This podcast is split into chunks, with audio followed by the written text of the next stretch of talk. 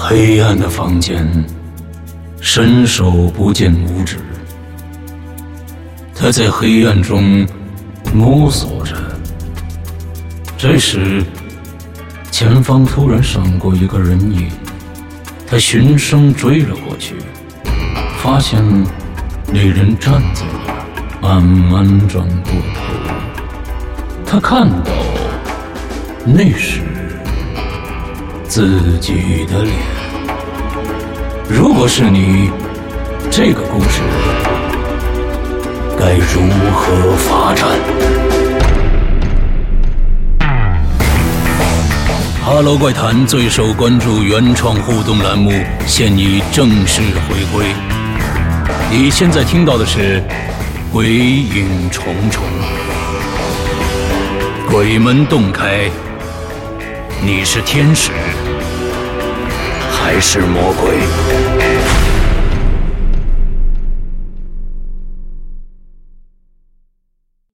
各位听众，大家好，欢迎收听《鬼影重重》。今天呢，我们来到了结界二零二零第四集的发布，跟我的预想一样哦。到了第四集的时候，投稿会骤减。从第一集的五篇投稿到三篇投稿到两篇投稿，现在，呃，抛去青林少年的那条支线以外，我们只收到了一篇投稿。这一篇投稿写的很有意思。而且作者的名字叫做 Two Soul，英文两个灵魂。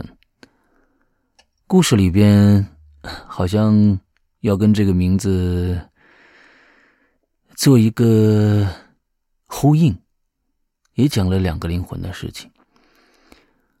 呃，我一直在跟大家说，姐姐，这个故事是假的。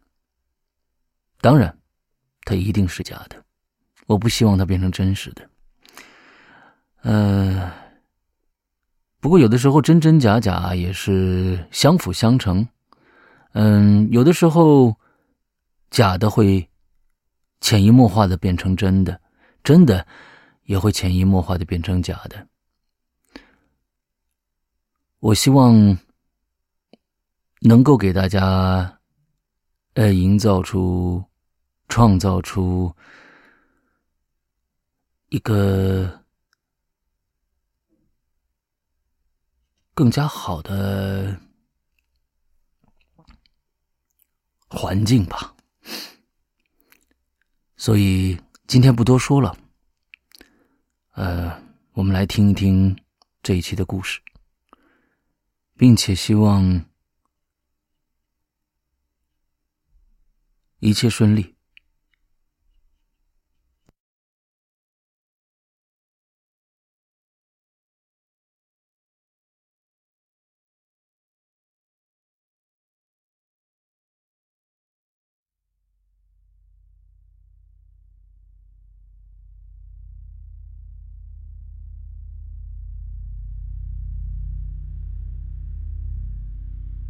这是一个比普通卧室大一点的空间，看起来只有十几平而已，可见度却小得可怜。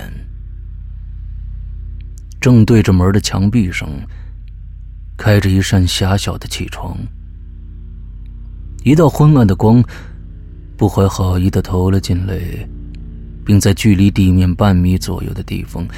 被房间里的黑暗吞没，在光柱里飘着四处乱飞的灰尘，很明显，这儿的空气非常的浑浊。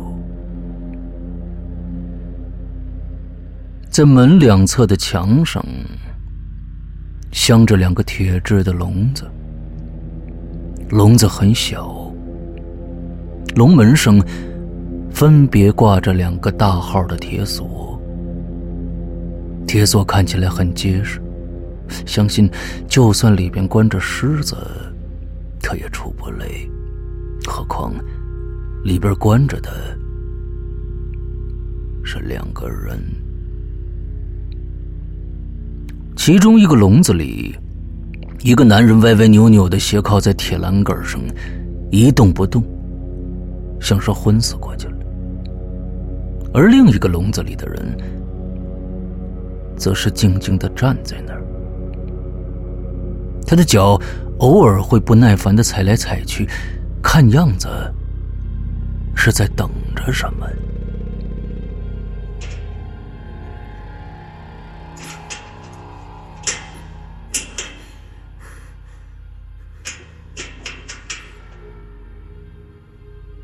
昏过去的男人有动静了，他动了一下，却发出了痛苦的呻吟。谁都不知道他在这狭窄的铁笼子里关了多久。他全身的关节都在这段时间里遭到了自身重量的压迫。虽然我们无法体会，可是那一定挺难受的。接着，男人努力的活动着关节，并错过眼泪。他看到自己身处的地方。男人惊讶的握住了笼子铁栏杆，用力的晃了晃，可那笼子纹丝不动。下一秒，男人看到了那把铁锁，眼睛里闪过了一道异样的光，接着，他好像泄气了。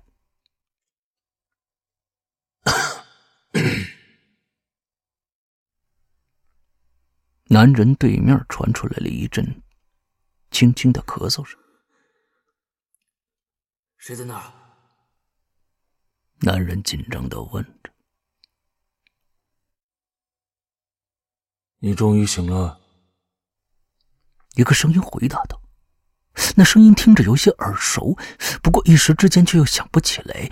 男人赶忙又问了一句：“你是谁啊？”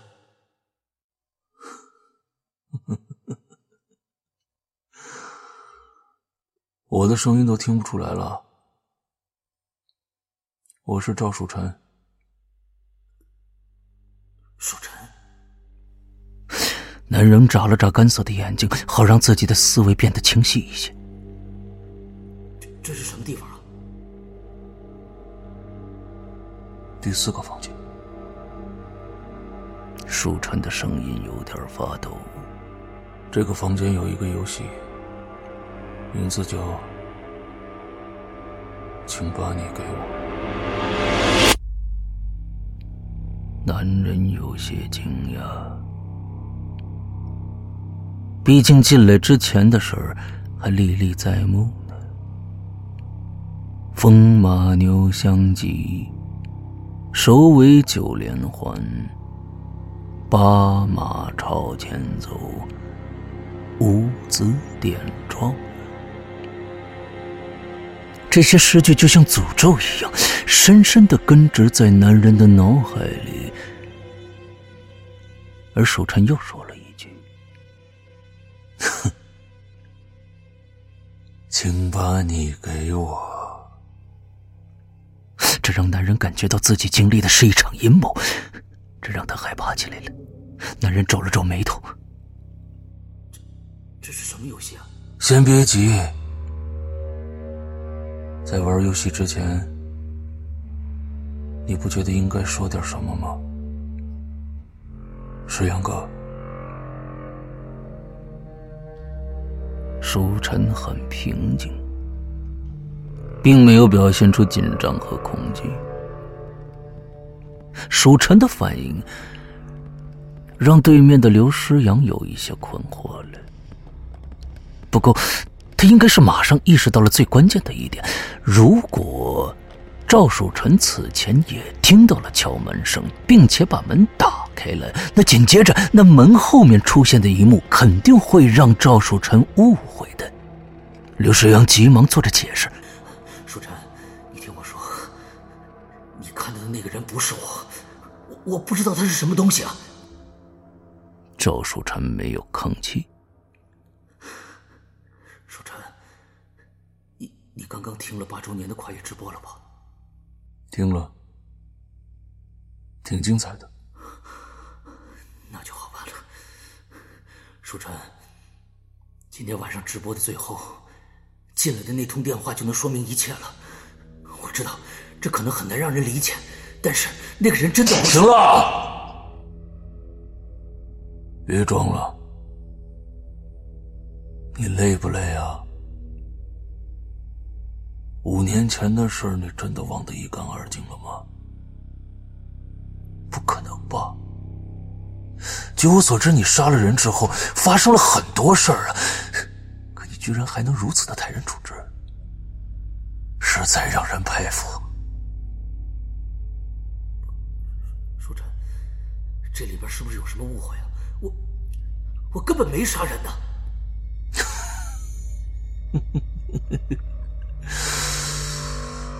沈阳哥，这就咱们两个人，你还藏着掖着就没意思了。挑明了吧？我已经知道了关于你的所有的秘密。我知道，你根本不是这个世界的刘世阳。在你原本那个世界里，没有人听《鬼影人间》的，你他妈就是个 loser。五年前，你通过一个游戏进入了一个结界。你发现自己创办的《鬼影人间》在这个新的世界里拥有那么多的听众，接着你出于嫉妒和羡慕，你杀了这个世界的自己，取而代之，对吧？舒珍，舒珍，我我我不明白你怎么推理出这么荒唐的故事来？那是假的，根本就没有什么结界。没有结界，那陆淼呢？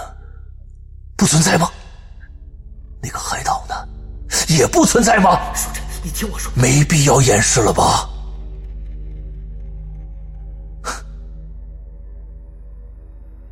因为，我也是从其他世界来的。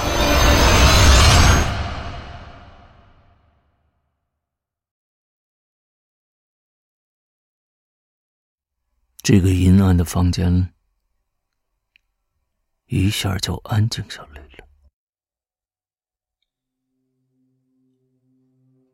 五年前，也就是二零一五年。四月一号，你瞧瞧这日子，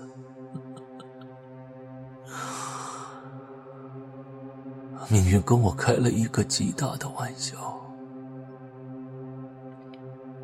那天，我去一家写字楼取一个文件，当我拿到文件往回走的时候，电梯停在他所在的十九楼。我按下按键，接着电梯里走出一个人。那个人看了我一眼，愣了一下，然后抬头看了看显示屏上的数字，就跑了。我莫名其妙的走进电梯，拿着那份文件走出大楼。可是。当我走过一条条熟悉的街道，路过一座座的高楼，我发现很多地方变得很奇怪。比如，一家一直非常火爆的餐厅突然就换招牌了；还路过的市图书馆，本应该是去年就进攻了，可我看到的图书馆还没封停呢。渐渐的，我意识到我所在的这个地方很陌生。没错，它很像是我生活了二十多年的城市，可事实上，它变了。接着我加快了脚步，来到单位的门口，我傻眼了，这变成了另外一家公司。我茫然的在门口徘徊着，我很想进去问问，可我没有那个勇气。我怀疑这是个梦。我猛掐了一下自己的大腿，很疼。接着，我双腿一软，就坐在门口的台阶上了。那一刻，我觉得自己不属于这儿。所有路过的人都在打量我这个外来人，在那些人的眼睛里带着疑问，带着虚伪，甚至还带着恶意。我能看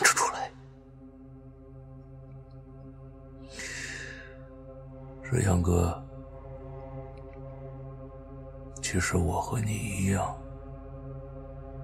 都是这个世界的入侵者。后来我才知道，自己在电梯里遇到的那个人，就是东方龙。那时候我们还不认识。东方龙之所以见到我会惊慌失措，是因为当时的东方龙正在玩那个游戏呢。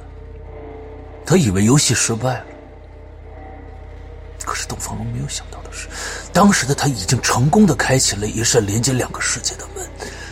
正如五年前结界的游戏规则说的那样，如果在游戏过程中有其他人出现，游戏会出现漏洞，但是谁都不知道这个漏洞会造成怎样的后果。因为没有人能证明，某些人会碰巧通过这个漏洞形成的时间裂缝，来到结界里，或者说来到另外一个平行时空里。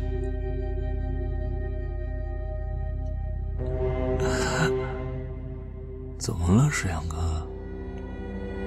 是不是觉得这情节有点眼熟啊？你五年前也经历了这些，对吧？并且还看到了这个世界的自己。我和你一样，我也找到了这个世界上的自己。我想去跟他打个招呼，说明一切，可我考虑过后果，没那么做。设想一下，如果有另一个和你一模一样的人突然站在你面前，你会作何反应啊？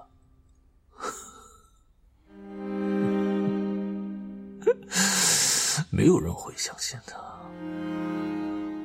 对于我的出现，他会难以接受，甚至认为出现的是另外一个自己的魂儿，或者是什么其他的东西。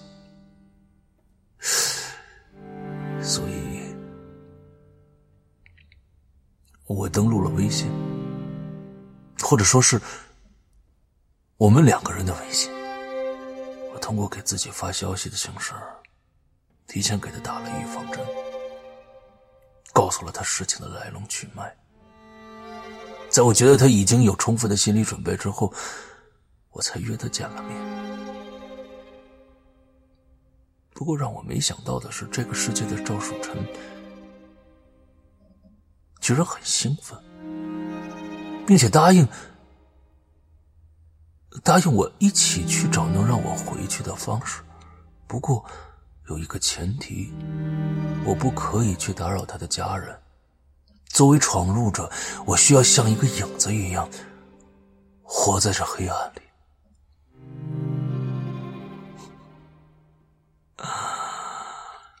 慢慢的，我就发现。这个世界的赵树臣，就他妈是个废物。他的工作不稳定，在这个社会上茫然无措。爸爸妈妈年近花甲了，还是要为他的房贷在外地打工。还有更让我受不了的，一直看着我长大的爷爷奶奶，在这个世界里。过世了，我甚至连两位老人的葬礼都没有参加过。我时常在想，自己原本的那个世界里，因为我的失踪，会给我的家人带来怎样的痛苦？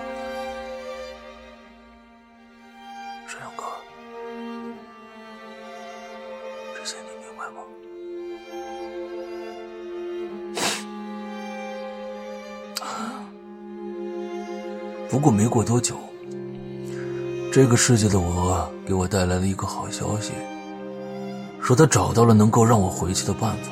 但是在此之前，我需要替他工作，好让他有时间用这个世界真实身份的便利去寻找结界。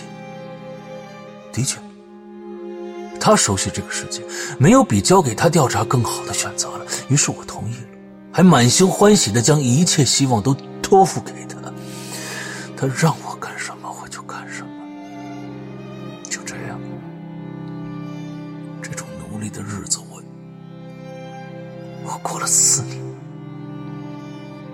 为了回到我自己的世界，我什么都能忍受。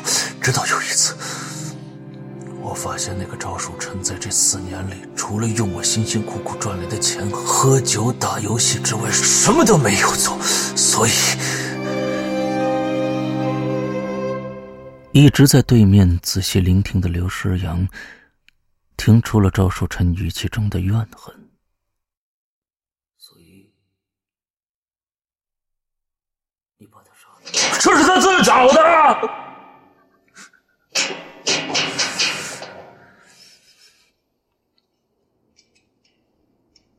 杀了他以后，我取代了他。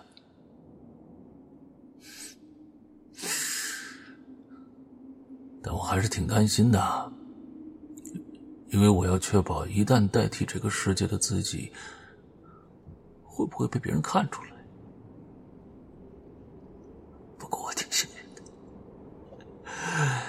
尽管一开始的时候，这个世界的我的父母还有朋友觉得我挺别扭的，不过我的演技还挺过关的。哎，石阳哥，你也曾经这么干过吧？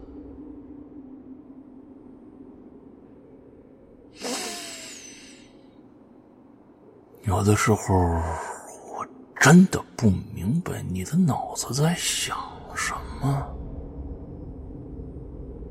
沈阳哥，就是为了你节目的收听量吗？还是你脑子那些肮脏的虚荣心呢？你干嘛要教唆那么多人去打开结界啊？你知不知道，每一个曾经玩过结界游戏的人都会让时空发生错乱，导致不可挽回的后果。而且，直到现在，这种情况还在不断的增加，依然有听了五年前那个垃圾节目的人去玩你这个游戏啊！你口口声声说这事儿跟你没关系。那你明明知道结界是真的，为什么还把他们留着，继续放在各大平台呢？淑珍，请相信我，我真的不记得了。关于那段时间的记忆，我的大脑很模糊。好，好，那我们说一点你记得住的事。去年。我写了一部小说《七夜》，并参加了《鬼影人间》的第十季征文。跟你这么说吧，我参加征文，就是为了接近你，引起你的注意，然后带老大去接近刘世阳，你记不记得？我们第一次通话，我当时有多激动？那并不是因为你对我的赞誉之词，那是因为，其实，在我们通话的那一刻，老大就已经到你身边了。什么？书晨？你难道你一直在帮他吗？为什么呀？他给你什么好处了？好处就是我能回到我原来的世界，这还不够吗？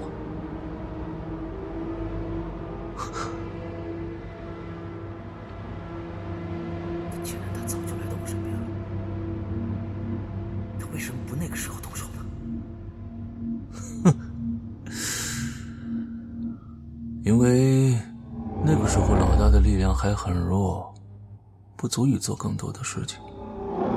可是八周年那天，老大变得异常的强大，因为第一个进去的思北已经完成了一个游戏，明白了吗？四个房间。每打开一扇门，老大的力量就会变强。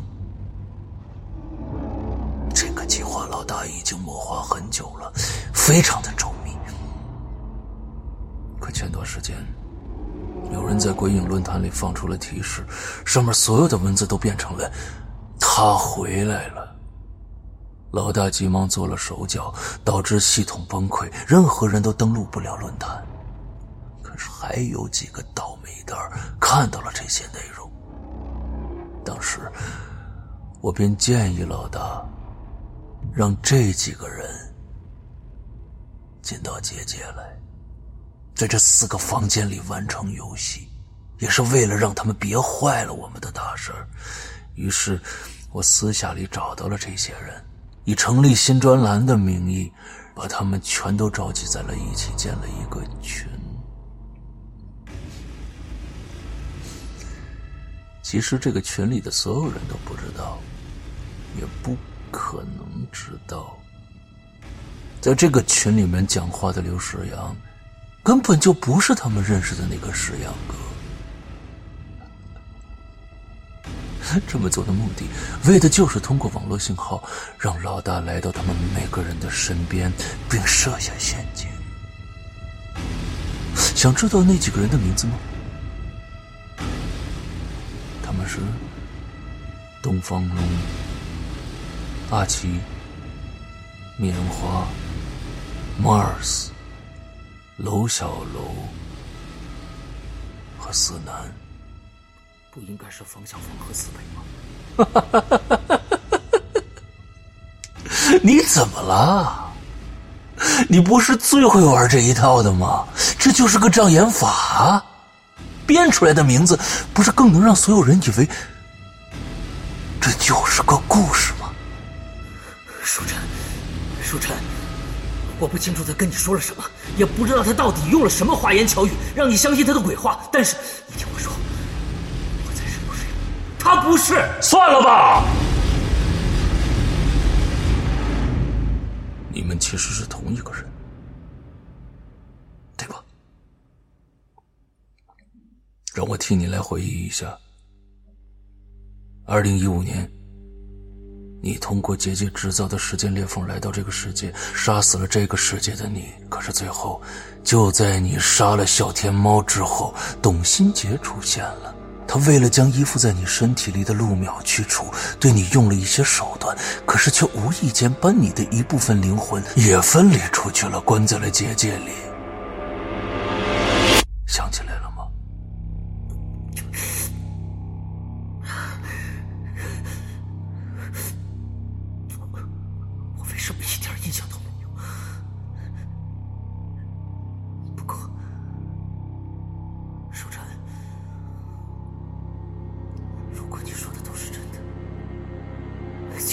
要相信那个刘世。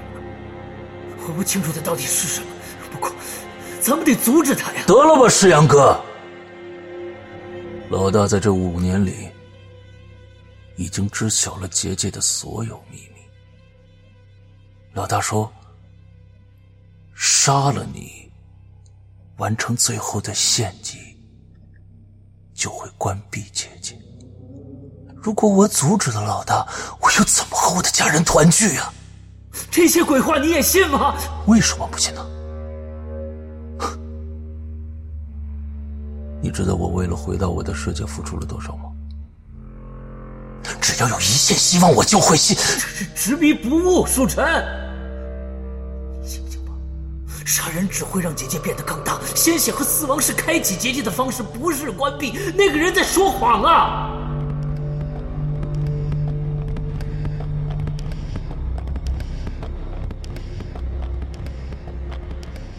哎，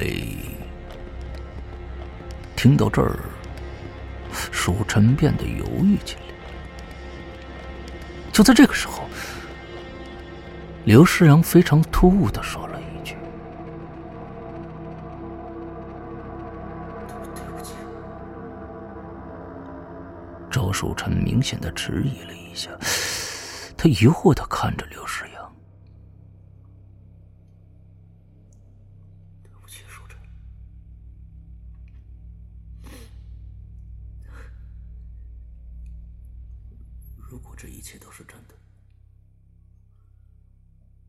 结界是真实存在的，如果五年前的我没有通过结界来到这个世界，如果我没有亲手杀死这个世界的自己，如果我意识到了结界的存在的可怕，将所有平台关于结界的信息都删除掉的话。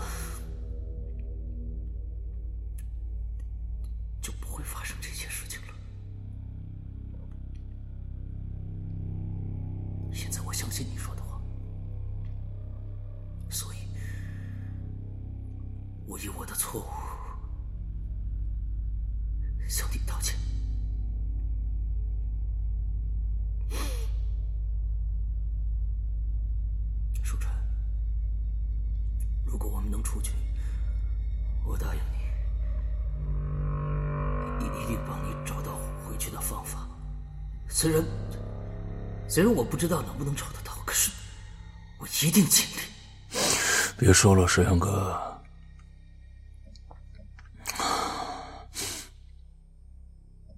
这样吧，反正进来的每个人都要玩一个游戏，我们还是把游戏玩下去。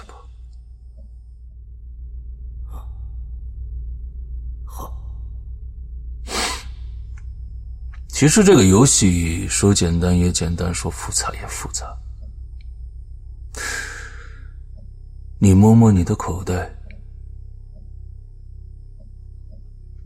按照提示，刘世阳很快就从口袋里面翻出了一把钥匙。他先是愣了一下，马上开始尝试开锁。可是那锁打不开。别急，别急，石阳哥，你的钥匙在这儿呢。说着，赵守臣从裤兜里掏出了另一把钥匙，晃了晃。你手里的那把是我的。刘世阳盯着赵守臣手里的钥匙，停下了手上的动作。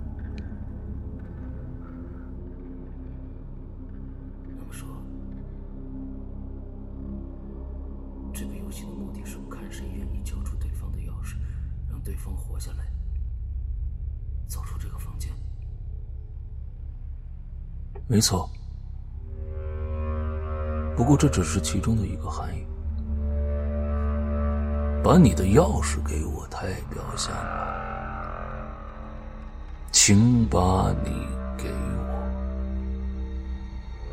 如果是，请把你的命给我，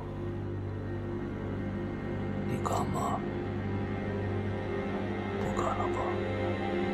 如果我要杀了你，你还敢把钥匙给我吗？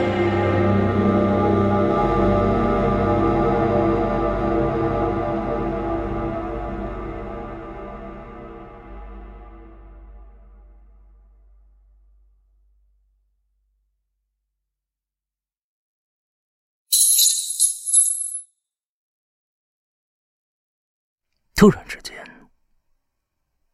蜀臣的脚边传来了一阵金属发出的脆响，他低头看去，吃惊的瞪大了眼睛。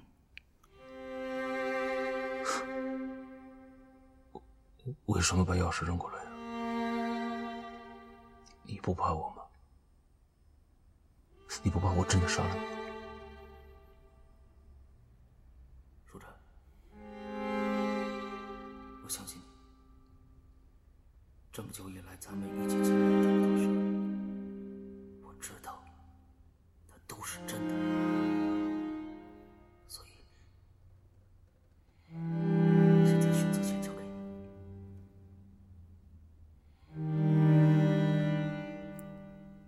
赵守臣弯下身儿，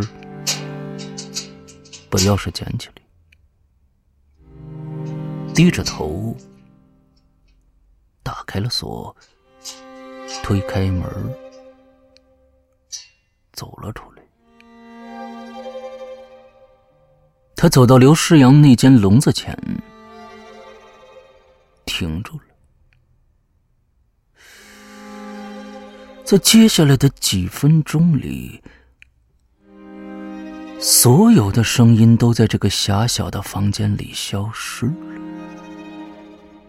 这种沉默维持了很久很久，仿佛他们两个人一起从这个房间消失了一般。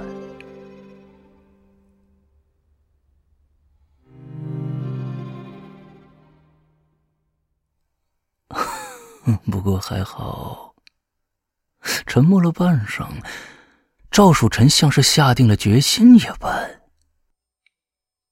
对不起，石阳哥。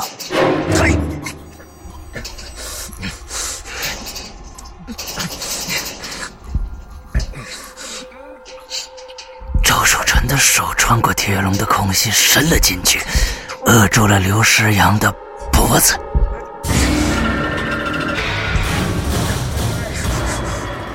掐死一个人并不容易，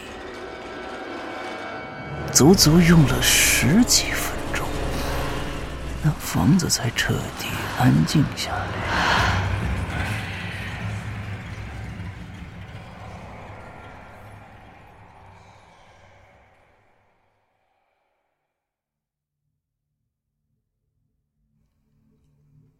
听到一切归于沉寂。我推开了第四个房间的门，蜀臣看见门外的我以后，还蛮惊讶的。你一直都在。我点了点头，然后又看了看躺在地上的刘诗阳。我发现蜀臣的脸色不太好，这也难怪，毕竟他刚刚杀了一个人嘛。我能体会那种错综复杂的心情。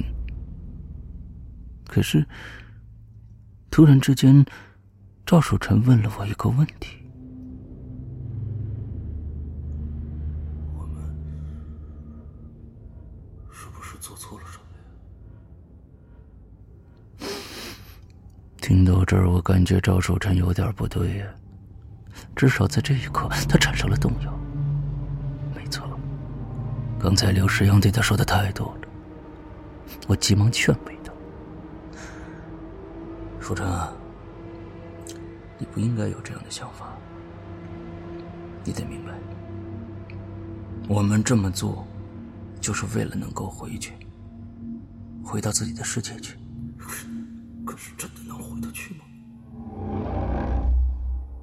刘世阳说的没错，死亡是开启结界的，你你能确保我们这么做真的能关闭结界吗？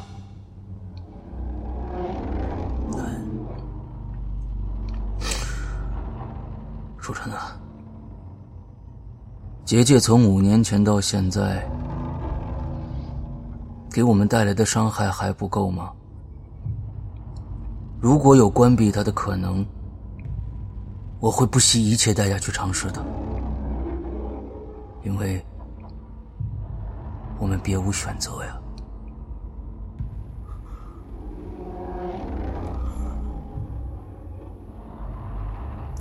我知道了。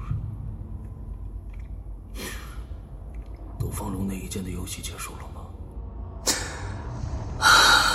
快了。但是东方龙还没有那么疯狂，那不过已经快了。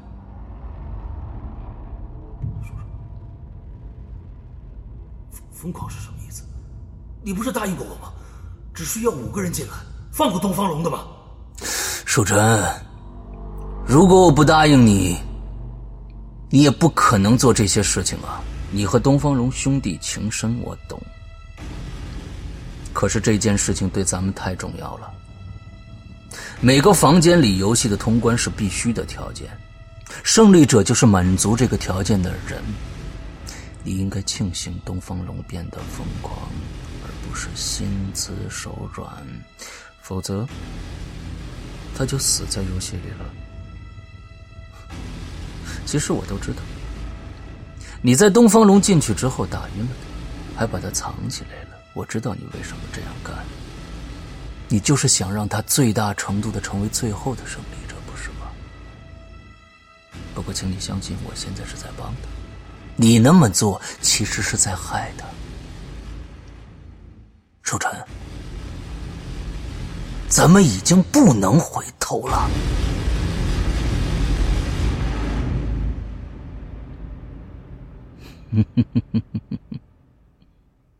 看来我的劝说是有效的。蜀臣终于闭上了嘴，然后长吁一口气。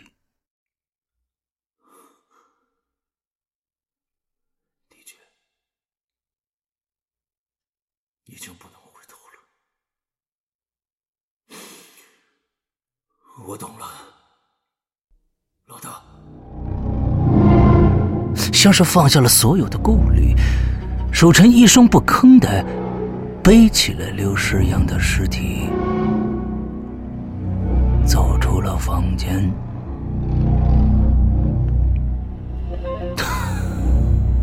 呵呵呵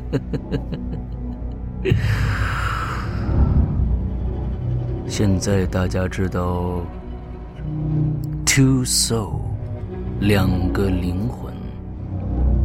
代表着什么意思了吧？刘世阳的确是死了，没错，他终于死了。我恨他，在他给鬼影人间改名字的那一刻，他就鬼影人间是我的心血，我不允许任何人去抹杀它，去肆意妄为的改变它。很抱歉，这么长的时间，我都在说结界二十个故事。其实，在八周年，我重新回到直播间，看到了还有那么多的朋友依然在五年里支持着鬼影人间，爱着他，喜欢着他。我当时是很激动，我替这个八岁的孩子谢谢各位。不过。我要想跟大家说一声再见了，请相信我，我这么做就是为了夺回我失去的东西，我会回来的。或许这是为了你们，